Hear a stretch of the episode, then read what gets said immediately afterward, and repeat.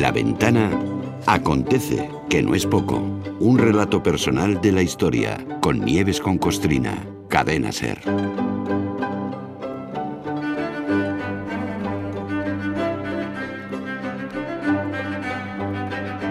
Hola Nieves, buenas tardes. Buenas tardes, Carlas. ¿Cómo, ¿Cómo estás? estás? Muy bien. Ha- Hace tiempo, hace mucho tiempo que los países democráticos, los estados de derecho, tienen claramente delimitados sus tres poderes: el ejecutivo, que es el gobierno, el legislativo, que es el parlamento, y el judicial, que son los jueces. Vale. Luego otra cosa es que a veces uno se meten en el terreno de los otros, se producen fricciones y hay líos y tal. Pero el terreno de juego está claramente delimitado, ¿no? Bueno, esto no, esto no siempre ha sido así. A lo largo de la historia, antes de que los ciudadanos pudieran elegir a sus representantes, la pugna o la bronca era otra. Por un lado, y más simple si se quiere. Por un lado estaban los reyes o los emperadores y por otro los papas. Poder civil, poder religioso. Y las relaciones no siempre fueron cordiales tampoco, ¿verdad? Uh, tremendas, tremendas. Pero sobre todo porque antes el rey y el emperador tenía los tres poderes que has dicho antes. Los tenía todos él. Todos. ¿no? Sí, es verdad. Los desencuentros entre iglesia y estados pues vienen eh, desde siempre, ¿no? Eh, es lógico que haya fricciones porque uno siempre quiere más poder que el otro y cuando acuerdan algo es solo para protegerse mutuamente, ¿no? Tú haces esto y yo te protejo o yo hago tal cosa y tú me pagas, ¿no? Desde hace 15 o 16 siglos, los acuerdos entre la multinacional cristiana y los emperadores tenían como base intereses territoriales, económicos y de poder. De poder, Es ¿no? eso lo que, claro, es lo que mandaba, ¿no? Menos espirituales de todo, ¿no? Por eso surgían cos- constantes y continuas fricciones, ¿no? Porque en el fondo de la negociación estaba el dinero, la pasta. Una de las broncas, de las más gordas, cuando estuvieron literalmente aguantazos, a mamporros, los poderes universales, que se llamaban así, el poder civil y el eclesiástico eran los poderes universales. Estos dos poderes nos hablaban en el cole mucho como los que se repartían Sí, el dominio sí. del mundo, ¿no? Papas y emperadores. Y luego, ya sabes, el resto de los humanos, pues unos pringuis al servicio Pringuis. de los dos, al, al servicio de los dos poderes, ¿no? Bueno, pues aquella gran bronca fue a finales del siglo XI. Fíjate, madre mía, esto, esto Ya ha muy- pasado, más, ¿eh? más antiguo que el hilo negro es esto, ¿no? Por el año mil y pico. Y se conoce con el bonito eufemismo de la querella de las investiduras, ¿no? Es decir, lo que estaba en discusión es quién nombraba, quién investía a los obispos. El Papa, ¿no? El em- no, el emperador. Ah, Ah, claro. Eh, Y ahí empieza la bronca. Esa era la querella, ¿no? ¿Quién inviste, el emperador o el papa? Y fue una pelotera muy gorda que llevó a que papas y emperadores estuvieran liados a, a aguantazos durante 50 años. Hasta que un día como este, que este es el día, 9 de febrero del año 1111, fíjate todo Mira, uno. cuatro unos. Ci- un- 1111, ¿no? Bueno, ese día se firmó el tratado con el que se pretendió poner fin a la guerra entre los dos poderes. Pero solo fue un amago, porque volvió a haber un intercambio de hostias. Ya que estamos con la iglesia, bueno, pero es que había mucho dinero en juego.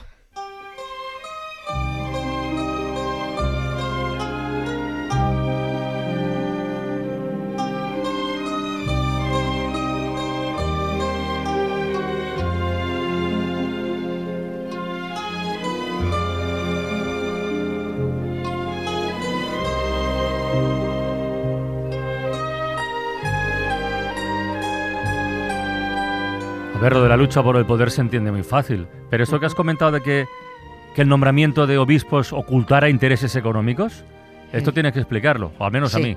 Sí, no, sí, y, y- y hay, y hay que estudiarlo, porque para entenderlo, los follones que había, ver, todo, todo en la iglesia cristiana y en todas las demás, en todas las religiones, está basado en el dinero, en el poder y en la política. Esto, quien no lo tenga claro a estas alturas, pues peor para él, ¿no?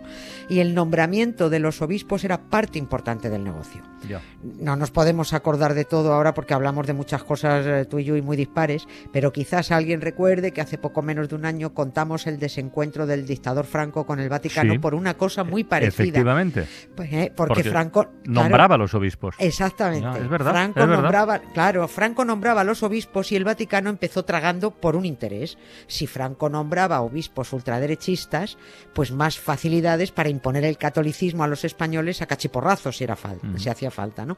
Este acuerdo que alcanzó Franco en 1941 con el Papa nazi, que era Pío XII, no gustó a los siguientes papas, a Juan Y Pablo VI.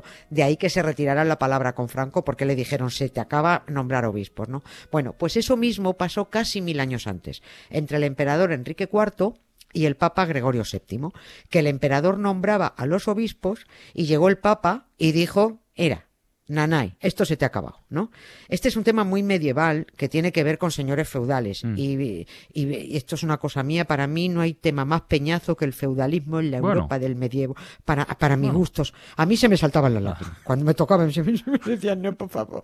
Pero, pero lo que es muy divertido es la bronca en la que se enzarzaron el emperador y el papa. Y además, esta querella de las investiduras Ujú. ayuda muchísimo a entender el mundo y el negociazo que, que- que era en aquel momento el cristianismo. Pero a ver, ¿no? para, para entenderlo, para entenderlo todo. Quiero decir, el emperador que has mencionado era el que nombraba a dedo a los obispos. Pero Sí. los obispos de dónde? Ah, claro, de, todo, de todo el territorio del emperador, del Sacro Imperio Romano Germánico. Claro, que ocupaba todo el centro de Europa. Ya. Es decir, eh, para situarnos, hablo de los países actuales, la mitad de Italia, de la espinilla de la bota hacia arriba, ¿eh? casi toda Alemania, Holanda, Bélgica, República Checa, Suiza, Austria, Eslovenia, Sicilia, eso era mucha tela de territorio en ese momento, porque el imperio, el Sacro Imperio se movía más que los precios, ¿no? Pues venía uno, había más, más grande, más pequeño, tal, ¿no? Bueno, toda esa parcela estaba dividida en feudos mangoneados por señores feudales. A esos señores feudales a veces los nombraba el rey. Y a veces también ese señor feudal era nombrado obispo por el rey. A veces, no siempre. Ah, no, no siempre. Vale. Esto contado por encima porque es que es muy enrevesado de tenerse, ¿no? Pero lo importante es que para ser obispo no contaba para nada la vocación, ni la creencia, ni Dios, ni la madre que lo parió. Esto era una cuestión de propiedad del territorio y de los siervos que Ujú. iban incluidos en el territorio, ¿no? Cuanto más grande era la finca, pues mejor. Claro. Porque habría más siervos, campesinos a los que explotar y, y por tanto se generaban más recursos. ¿no? Si el obispo era señor feudal nombrado por el rey, ese obispo rendía vasallaje al rey. Y, a- y- y todos sus siervos estaban al servicio del rey, ¿no? Lo mismo que hacía Franco. Yo nombro a los obispos que están de mi parte, así me quedan agradecidos y no me replican. Los tengo siempre a mi lado, ¿no? Yo- más o menos así explicado por encima, ¿no? Y en estas que llega al papado un tipo que hemos nombrado que se llama Gregorio VII, el papa que más esfuerzos ha hecho y así ha pasado la historia, que más medidas tomó para instalar el absolutismo papal, ¿no? Ya sabemos que los cristianos empezaron haciéndose los pobrecitos perseguidos y según iban ganando terreno fueron convirtiéndose en lo que fueron los mayores y más crueles verdugos del mundo conocido, ¿no? Empezaron pidiendo tolerancia a las otras religiones en el siglo IV y acabaron exterminando a todo el que no a, a todo el que fuera de otra religión, ¿no? Y como no conocen límites, llegó el momento en que el Papa, este, le dijo al emperador, verás bonito, te recuerdo que tú, que eres poder civil, estar donde estar gracias al poder divino. Tú gobiernas por la gracia de Dios. No. Y como nosotros, los curas, somos los representantes de Dios en la tierra, tú estás a nuestro servicio, no nosotros al tuyo. Se acabó nombrar obispos. Los señores feudales que sean obispos no estarán ya al servicio del emperador Enrique IV. Están bajo mi mando. Guapi, dijo Gregorio VII. Y a los nuevos los nombro yo, el Papa Goyo. ¿Por qué? Porque me piache.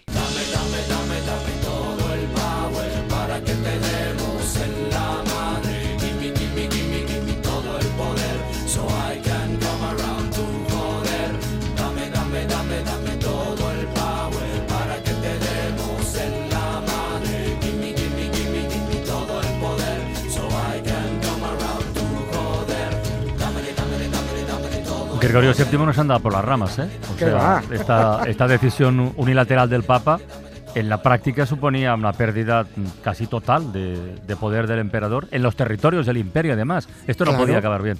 Claro que va a acabar esto mal. no Ya- podía ya, acabar bien. ya he dicho cómo acabó, pero bueno, y cómo empecé y cómo acabó. Bueno, era, era, era una pérdida de poder y de dinero. Los siervos de los obispos ahora serían siervos del Papa, no del emperador, ¿no? Las cosechas, los impuestos a la buchaca de la iglesia. Los siervos, si se necesitaba ir a la guerra, defenderían ahora a la iglesia, no al imperio, por muy sacro que fuera, ¿no?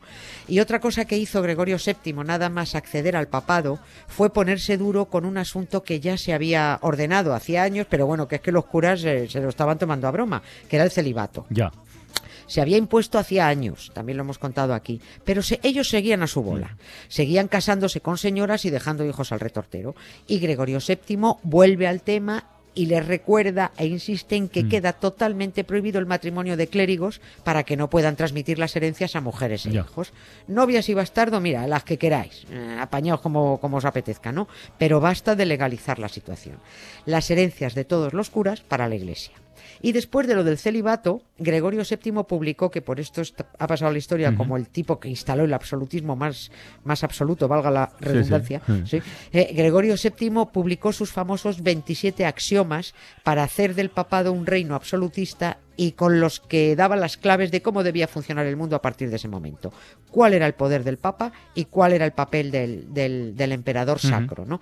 Y todas esas geniales ideas del Papa Goyo, esos 27 axiomas, se resumen en tres cositas principales. Por cierto, por, si no por si no se sabe bien. Un axioma es una afirmación que se admite sin demostración. tal cual. ¿eh? Así. El dogma de fe. Son así porque son así y son tan evidentes que no admiten, no hay que discutir mm. nada. ¿no? Bueno, pues estas ideas de los 27 axiomas se resumen en tres puntos. Uno, el Papa era el Señor absoluto de la Iglesia.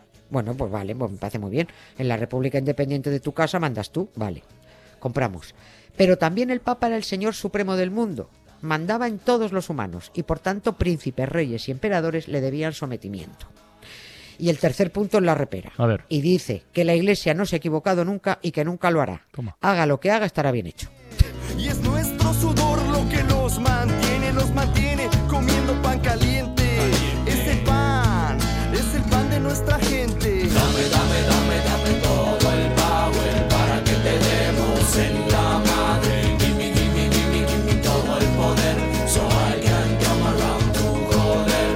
Viene al pelo esta música, ¿eh? esta canción, la letra de esta canción. Entonces, o sea, la conclusión de estos 27 axiomas es que el Papa no se consideraba Papa, se consideraba directamente Dios.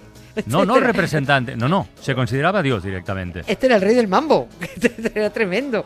Porque claro, es que en esta, en esta historia Dios ni pincha ni corta en la iglesia, ¿no? Dios es solo el muñeco del ventrílocuo. El que habla es el Papa, Dios solo mueve la boca, ¿no?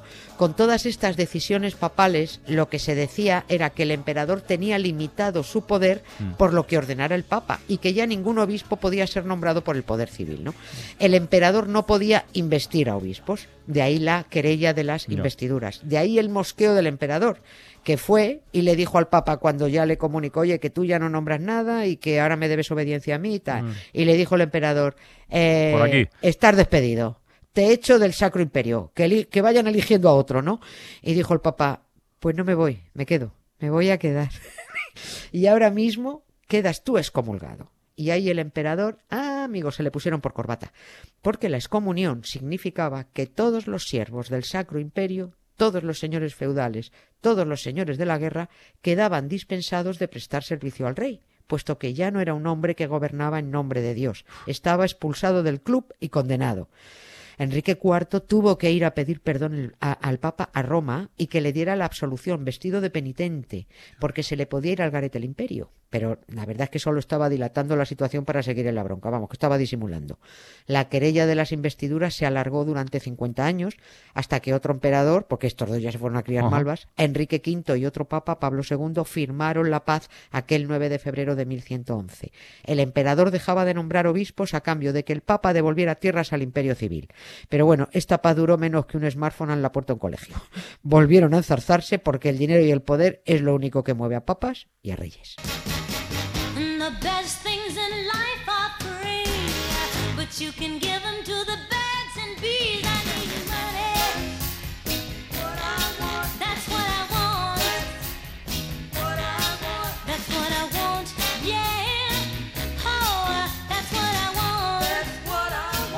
Pues nada, Nieves, eh, a descansar y retomamos el lunes, ¿vale? Vale, muchas gracias. Un beso muy grande. Adiós. Adiós.